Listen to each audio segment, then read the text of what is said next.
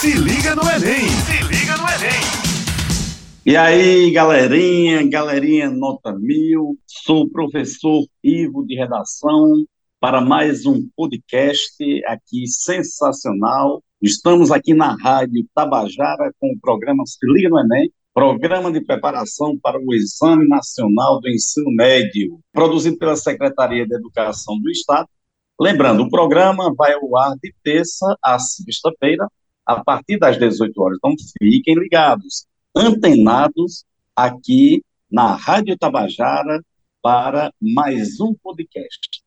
E hoje nós temos, além da mestranda em Linguística Áquila, professora de redação do Sli no Enem, nós temos um convidado especial, é, Lupécio Filho, é filósofo, é psicólogo e tem uma vasta experiência na área da educação. Inclusive, foi meu coordenador em uma das escolas do, de João Pessoa, e isso é o que vale, né? O, o, esse carisma é uma pessoa super competente, que sabe falar realmente é, sobre educação. Não apenas falar, mas, e principalmente, atuar.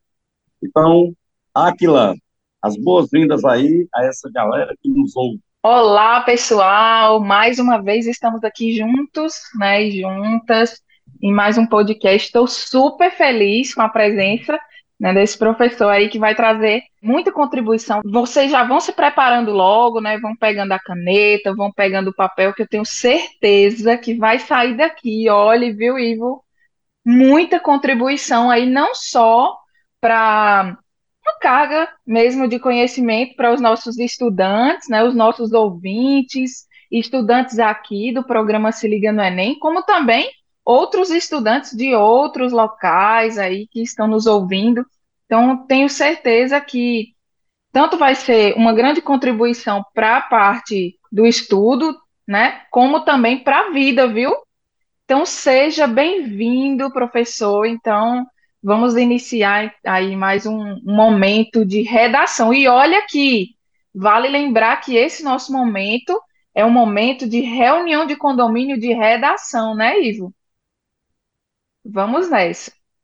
Isso, exatamente. Temos aí é, esses encontros né, de produção textual para o Enem, sempre bem produtivos, é, que nos elevam a alma nos elevam o coração, porque nós sabemos da importância da redação para a realização do sonho dessa garotada. Então, fiquemos atentos aí, porque nós, com certeza, faremos aqui um bate-papo interessantíssimo com o seguinte tema. Veja o tema, como é importante. Escola asa, escola gaiola em qual delas estamos inseridos quando se trata de metodologias para o ensino-aprendizagem de escrita e de leitura. Então, veja como é importante essa, esse tema para ser trabalhado. É evidente que não poderíamos deixar de mencionar que o tema foi embasado num pensamento do grande Rubem Alves, saudoso Rubem Alves, educador, é, é, é, um pensador da educação no Brasil. Então, é importante que nós tenhamos isso aí em mente, para que, a partir dessa, dessa análise, nós possamos aqui contribuir para o ensino e para a aprendizagem desse nosso alunado. Não é assim, Acro? Isso mesmo. Seja bem-vindo, professor. Fique à vontade. Olá, olá pessoal, um prazer estar aqui com vocês. Falar sobre educação é sempre alguma coisa absolutamente estimulante para mim, porque acredito mesmo que a educação seja a grande mola propulsora da sociedade e ferramenta de transformação. Então, foi assim ao longo do tempo, ao longo da história, né? Se olharmos para, já para os gregos, arete, uh, a paideia e, enfim, todas as metodologias de ensino e de preparação do indivíduo para a sociedade, é, a educação tem um papel fantástico, né? Então a gente pensa na educação do ponto de vista coletivo e também pensa do ponto de vista individual, porque uma coisa não está desconectada da outra, né? Então, falar sobre esse tema, asa, gaiola, Rubem Alves, nos remete também a Kant, nos remete a Paulo Freire e outros uh, pensadores da educação, é fundamental, né? E num, e num ambiente de redação em que a palavra se torna, é, de fato, a, o protagonista, a protagonista é, do ensino, então é fantástico ainda, porque a palavra tem, tem uma carga cultural muito grande, né? Então, eu Vamos, vamos, vamos falar disso, que é, eu acho que isso tem, uma, tem, tem um material psicológico, tem um material social, tem um material educativo, metodologia, de, a, entre gaiola, eu já estou começando a falar demais, vocês me interrompem, hein? Entre a gaiola e a asa, eu penso na questão é, da instrução e da educação, que são elementos diferentes, né? O que, que será que a gente está fazendo com os nossos alunos? Estamos educando de fato ou nós estamos apenas instruindo e adestrando? Lucas, essa sua fala corrobora o pensamento de Rubem Alves quando ele é, detalha o que é, de fato, escola gaiola o que são as escolas gaiolas e as escolas asas. Né? Ele diz é, que são gaiolas, existem para que os pássaros desaprendem ou desaprendam a arte do voo. Olha que belíssimo. É lindo as isso. gaiolas, as escolas gaiolas existem para que os pássaros desaprendam a arte do voo. Ou seja, os pássaros engaiolados, eles, eles perdem o maior dom que o Criador nos deu, que é a liberdade. E, metaforicamente, essa liberdade de quê? De se expor, né? A liberdade de não ficar é, é, subordinado a determinada regra, a imposição, né? É o cara que não o engaiolado é o que não pensa, o que não está livre para pensar. Então, quando ele fala em escolas que são asas, ele fala exatamente o quê? Das pessoas que amam voar, das pessoas que necessitam voar. E aí, quem é o grande é, arquiteto desse voo? É o docente, é o professor. É o professor que ensina o aluno a voar. Então, é importante sua fala, porque se nós não sairmos desse tradicionalismo que ainda domina a, a escola brasileira, mencionando até Foucault, quando ele compara a escola a um. Sim, um bem citado, Vivo, bem citado. É, é um presídio e, e, e o hospício, né? Quer dizer, é tudo regrado, a escola segundo ele, daí o título do livro, foi até a tese de doutorado dele, Vigiar e Punir. A escola no Brasil é punitiva, ela não é orientadora. Então, o aluno está obrigado a ir com uma farda. O aluno tem horário de sair. O aluno, porque veja bem, eu não estou dizendo que a escola tem de ser desregrada, não, mas ela tem que ser, ela tem que trazer uma certa liberdade para o aluno. Né? O aluno por indisciplina ou algo do tipo, ele, ele, ele sai de sala, ele é punido, ele não é orientado. Na prova, o aluno sempre é punido, não é orientado. No simulado, o aluno sempre é punido. Então, quando nós falamos de leitura e de escrita, evidentemente, o que, quais são as metodologias que nós estamos observando em sala de aula. Né? O aluno, meu amigo Lupes, minha amiga Águia, hoje nós temos um índice altíssimo de analfabetos funcionais, principalmente no ensino fundamental. Eu sou professor de ensino fundamental, sou do médio e sou de cursinho, e eu vejo a dificuldade que o aluno, ele consegue até, é, é, que a gente pode dizer assim, ele consegue até dizer uma palavra, mas ele não consegue compreender uma frase. Né? Então fica aquela coisa, é, como se fosse um código. Ele não consegue interpretar um enunciado e isso, evidentemente, está muito ligado às metodologias que não são ativas. Eu, eu fui um dos redatores da BNCC na Paraíba e eu vi o quanto ela traz de novidade e o quão não é usado na, na prática. Então, fica essa lacuna na nossa escola. É, e é incrível, é, quanto mais o tempo passa, mais a gente anda para trás.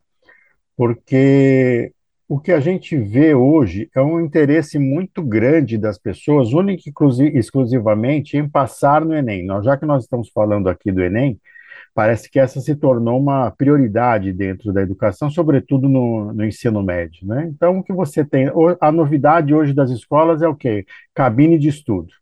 Ah, o que, que você tem de inovação na sua escola? Cabine de estudo. Onde entra aí a experiência do aluno?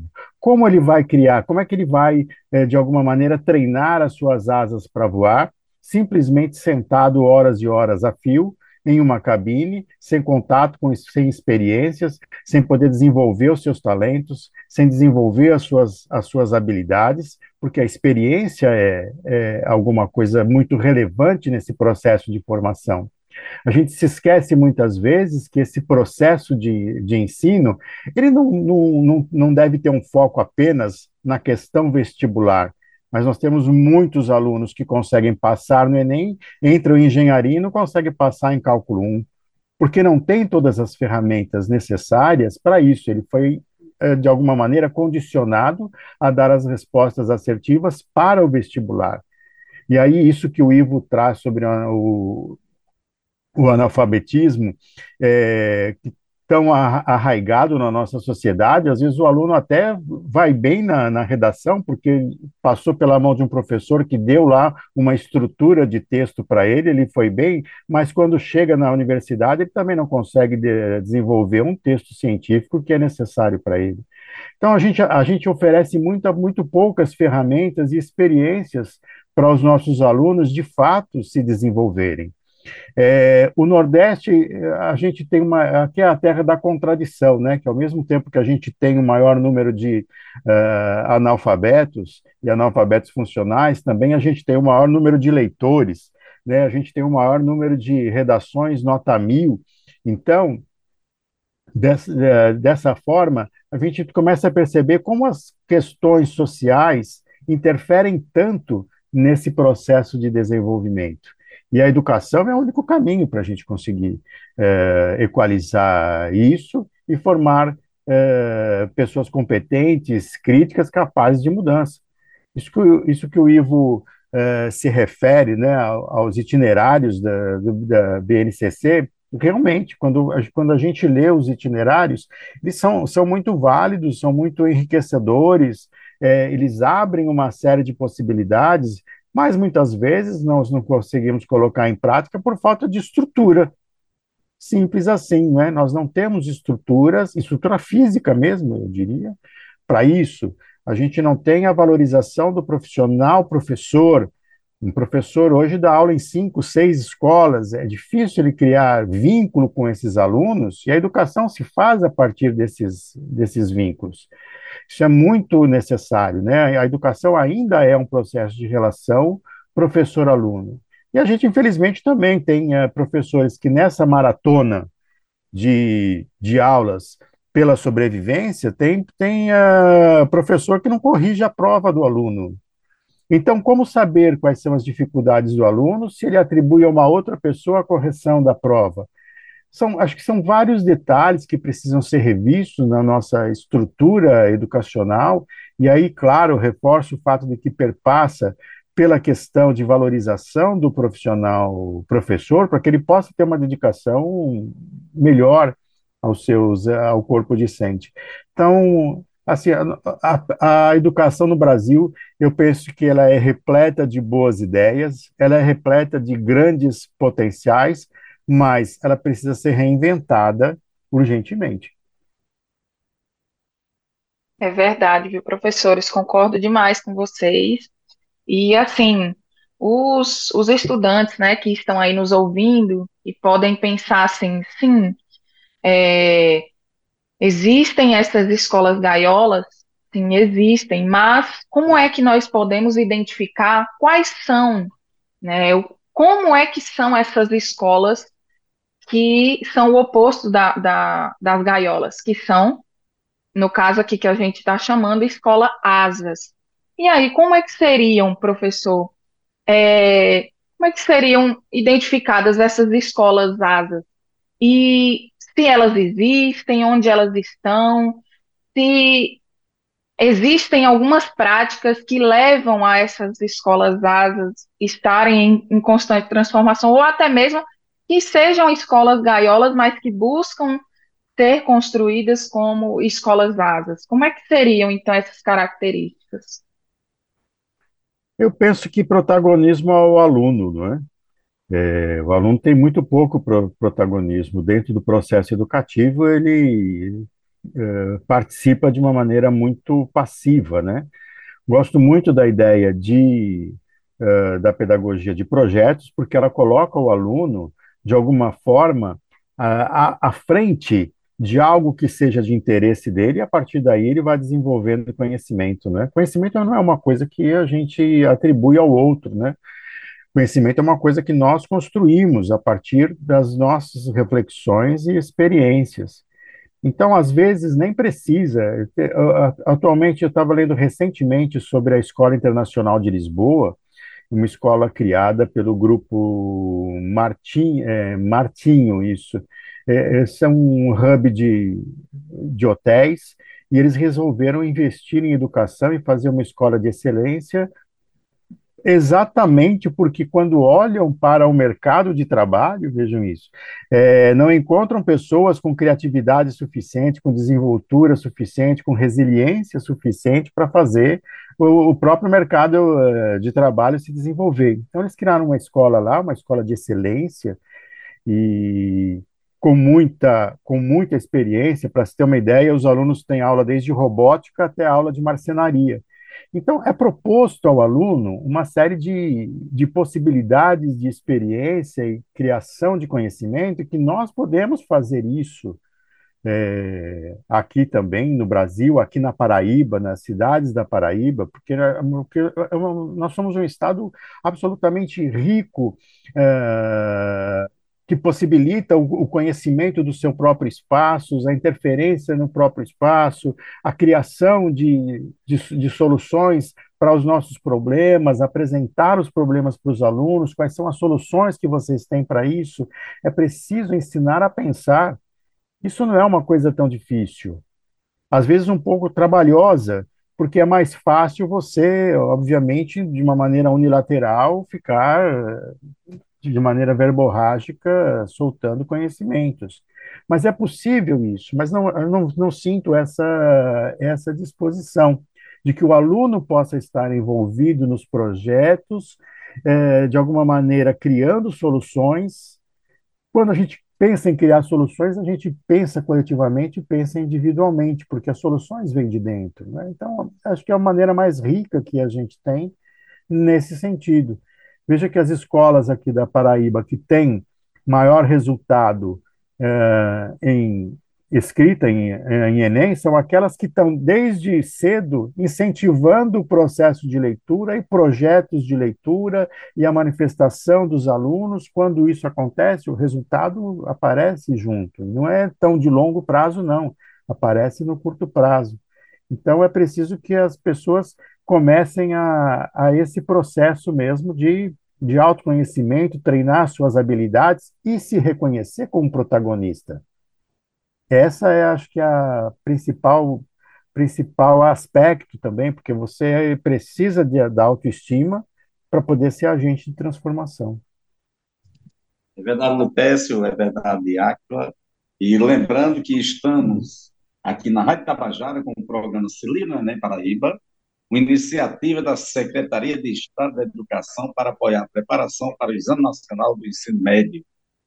É, um alô especial para sétima Ancré, na cidade de Itaporanga, no Vale do Piancó, 18 municípios, um abraço, um beijo aí para todos os estudantes, as estudantes da rede pública de ensino, ali em João Pessoa, Liceu Paraibano, é, o Estadual da Prata, em Campina Grande. Então, aquele abraço e vamos juntos, porque nós estamos aqui de terça a sexta-feira, a partir das 18 horas.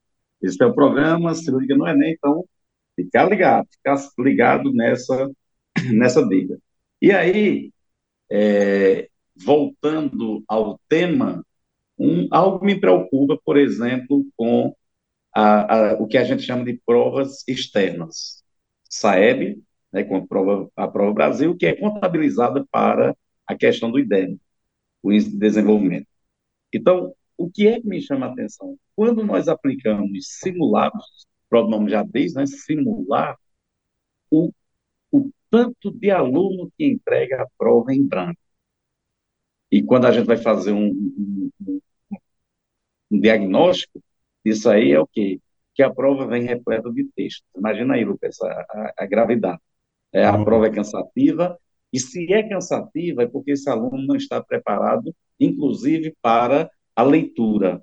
Né? Ele, ele, não apenas ele deixa de ser um, um decodificador da língua e, e passa a não querer sequer ler, porque é cansativo. E nós sabemos que pensar realmente é muito cansativo. Ensinar a pensar é extremamente cansativo. Daí a gente tira o Exame Nacional do Ensino Médio. O, o Enem, vou aqui citar como é complexa a situação. A prova de linguagens, composta por 45 questões, não, primeiro não é uma prova, entendam ouvintes o que eu quero dizer, não é uma prova elaborada, é uma prova montada.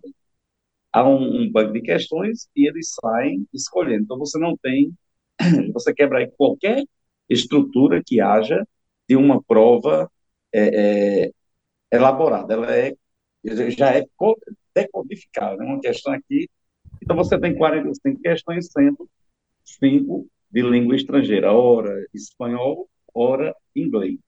E é a menor nota nacional. É, repetindo, a menor nota nacional. É uma prova extremamente cansativa. Então, se, se o ensino na escola ele, ele não é pautado nessa questão de escrita, e principalmente escrita. Lupécio e Áquila é, é atemorizante e aterrorizante o que a gente percebe é, do aluno uma defasagem acerca de, da norma culta, que é, bem verdade, uma variante, é uma variação linguística, uma variante. Mas aí nós estamos em, em alguns momentos é, ou devemos estar preparados para usá-la, e o aluno não consegue. Ele não consegue escrever bem, ele não consegue ler. E eu deixo aí por água abaixo, eu jogo por água abaixo, a ideia de que, de que quem lê muito escreve bem. Para mim não tem nenhuma relação. Escreve bem quem pratica. Amar se aprende amando, escrever se aprende escrevendo, não é lendo. Então, nós temos alunos que até leem, mas não conseguem estruturar um parágrafo. E esse ensino ao qual você se refere aí, da base. Você pega os alunos, eu conheço alunos e alunas do nono ano que têm exatamente a linha de raciocínio de aluno de terceiro ano, terceiro ano primário, educação lá, educação infantil. Então, o que é que esse, o aluno que não consegue sequer escrever o nome, o que é que nós estamos fazendo? Aí chega o nono ano, o professor vai reprovar o aluno. Na verdade, ele está reprovando todo um processo. Então, nós temos isso aí, né? essa, essa perspectiva de realmente é, trazermos à tona, trazermos à baila essa perspectiva de leitura, esse trabalho com leitura e escrita lá na infância, né? Educar a criança, Pitágoras já dizia, é educar a criança para não punir o adulto. E é isso que acontece. Nós não as educamos, não educamos as crianças e queremos mais à frente que haja uma punição por um erro de todo um sistema educacional falido, arcaico, burocrático e burocrático. É porque é muita coisa é, que causa entraves para o processo de ensino-aprendizagem. Ah, é super verdade isso, Ivo. Eu, eu acho, eu acho assim, eu uh, acredito que ao longo do tempo a gente foi abandonando na educação uma coisa chamada conceito. Acho que isso cabe muito à questão da, da linguagem, né? É, eu sou meio, apesar de não, não ser professor de, de língua portuguesa, e vocês poderão me corrigir se eu estiver errado, mas eu sou gramatiqueiro, sabe? Eu gosto de que, uh, sabe, se ensine gramática, vejo, vejo com cuidado a ideia de gramática aplicada ao texto. Eu acho que gramática é conceito, ela deve ser, uh, deve ser ensinada e ela serve, inclusive, para o desenvolvimento do raciocínio lógico, sabe? Então, acho que a gente tem que construir esses elementos porque eles fazem diferença lá na frente. Posso estar enganado em relação a isso, mas uh, por hora acredito que a gente deva investir nisso, assim como os conceitos matemáticos são fundamentais para o desenvolvimento do, do raciocínio, porque isso é ferramenta. Né? Então, acho que todas essas coisas devem ser uh, levadas a cabo e com seriedade. Acho que as duas coisas podem conviver uh, muito intimamente, não é? E isso depende do papel também da relação professor-aluno. Então, acho que tudo isso que o Ivo falou sobre essa defasagem, essa deficiência, essa ah, porque lê vai vai saber escrever, essas coisas realmente não não não não não é assim que a coisa funciona. A gente tem que treinar escrever, a gente tem que ter a leitura e, e a experiência, volto a dizer, é, é, é, é tudo. Você não precisa escrever redação todos os dias, mas você pode escrever coisas que, que te remetam ao entendimento, a, a, a de você expressar o entendimento da realidade através da palavra. Isso é a coisa mais maravilhosa que existe no mundo. A palavra, eu acredito que seja a maior invenção da humanidade, mais interessante que a roda, inclusive, porque ela nos posiciona enquanto indivíduo, enquanto ser social. O que seria do homem sem a, a palavra? Isso que nos diferencia, porque a palavra vem carregada de pensamento. Se a gente não tem palavra, é sinal que a gente não pensa. Isso é um problema grave.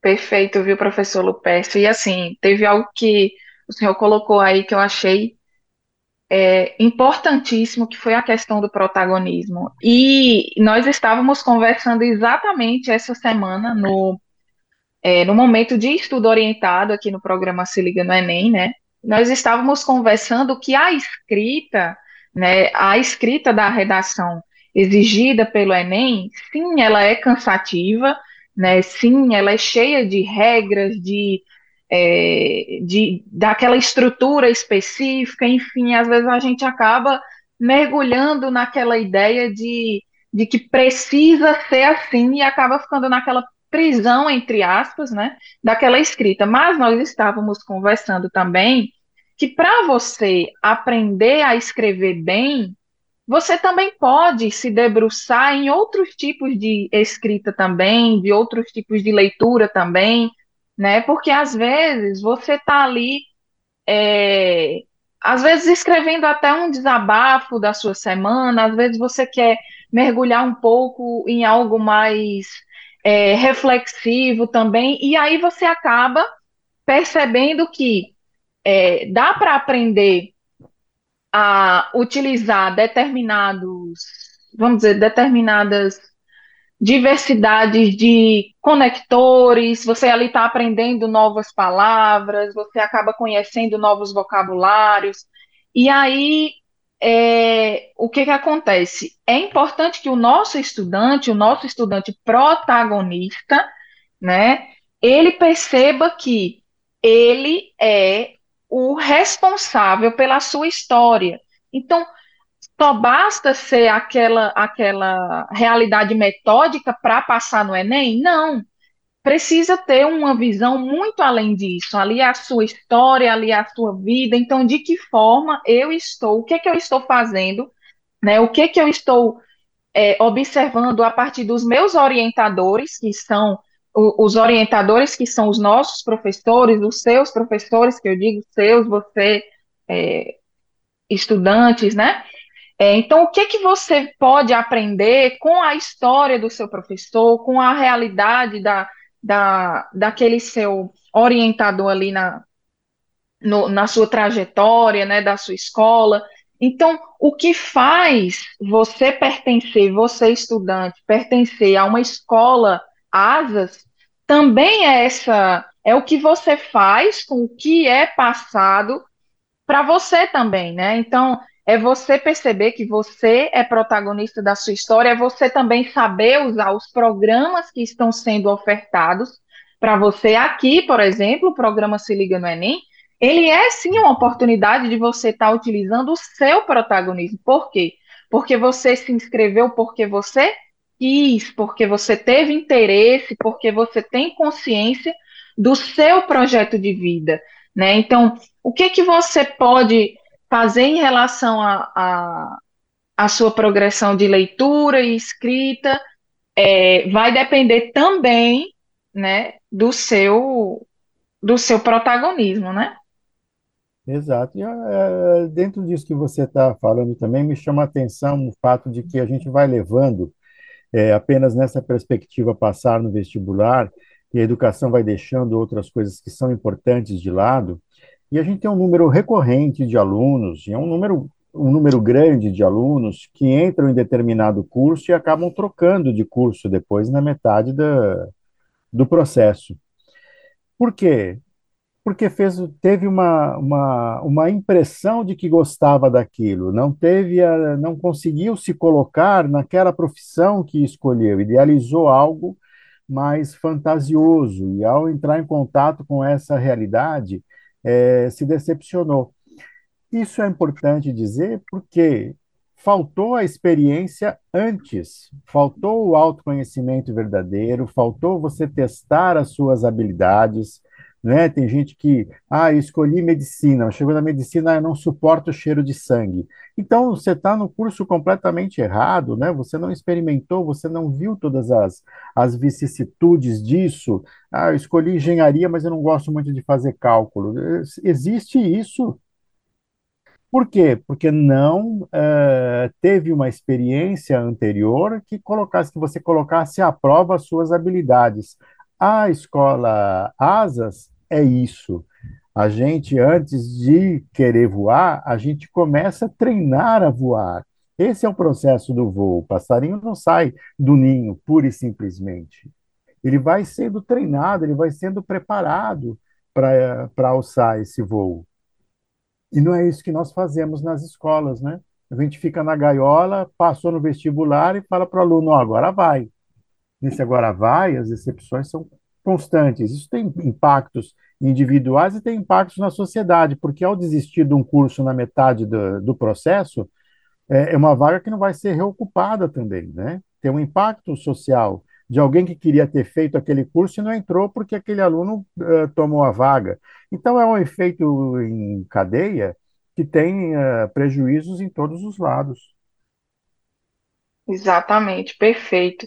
É, e é realmente perceber é, que a sua liberdade, né, de escolher, ela também não pode ser levada em conta apenas vou fazer isso porque vou ganhar isso futuramente, né? Ah, que perfeito até foi isso. falado, é, medicina. Muitas pessoas sonham em fazer medicina não só pelo curso em si, pelo que é proporcionado e tal, mas sim pelo que vai ganhar, pelo status. Então, essa liberdade, ela, essa escola asas também é, valoriza as escolhas, né, diversas da, daquele aluno protagonista. É você perceber também que existem inúmeras possibilidades e você precisa, mais uma vez, como o professor acabou de colocar, perceber as suas habilidades.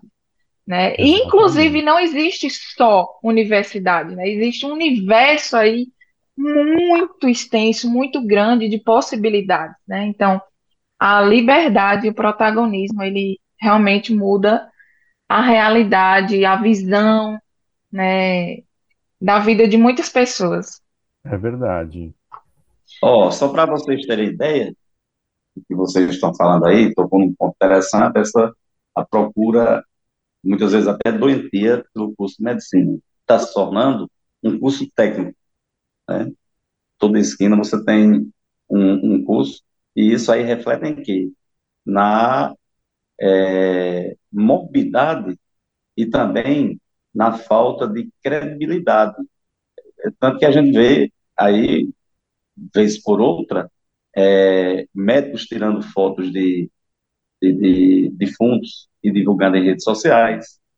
E isso aí é um processo tão massacrante que remete à prova do Enem. Por exemplo, hoje no Brasil, para você passar para um curso como medicina, você precisa saber mais de matemática do que sociologia. Mas e como assim? Ora, matemática são 45 questões. Sociologia vem com 5, 6, estourando 7 questões. Uhum. Né? Então, o social que deveria estar tão presente em todas as áreas de conhecimento, em todas as, as profissões, ele, esse social, é, levando em consideração o, os objetos de conhecimento mesmo da escola, esse social ele é invisível. Você pega é, áreas humanísticas, como filosofia e sociologia, que são desacreditadas na escola, até pelo número de aula. Né? É como se fosse assim um empecilho para dizer, não, isso aí é uma coisa perigosa, isso vai colocar o pessoal para pensar. E o, o, o homem que pensa, ele é, de fato, perigoso para todo o processo. Né?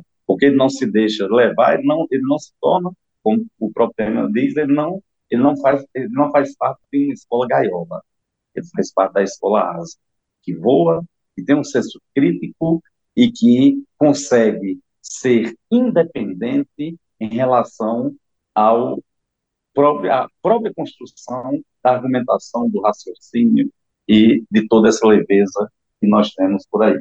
Isso mesmo, gente. Infelizmente, né, nosso tempo já está acabando. Ah, meu Deus, passou tão rápido, não foi?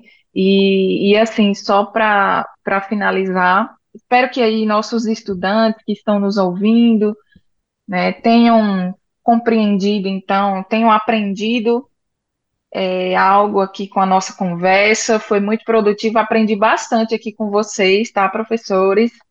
Então, muitíssimo obrigada pela participação, tá, professor Lupécio? Espero que tenhamos aí outras oportunidades. Sei que o senhor tem, assim, inúmeras é, atividades e contribuições também para trazer para a gente, assim, é, eu também sou um pouquinho, tenho um pé um pouquinho na arte, também sou fotógrafo, o professor aí é, é artista, olha aí.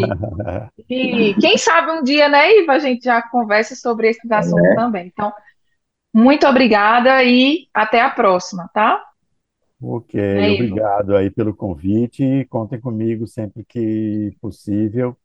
Estou sempre motivado a falar sobre educação, transformação, arte, cultura. Obrigado, Aquila. Obrigado, Ivo. Valeu, valeu, valeu do Pécio Aquila, show de bola. Esse foi o programa Se Liga no Enem, na Rádio Tabajara. Lembrando que o programa vai ao ar de terça a sexta-feira, a partir das 18 horas. Então fiquem ligados. Um beijo no coração de todos e de todas e vamos juntos aí rumo ao sucesso. Se liga no Enem! Se liga no Enem!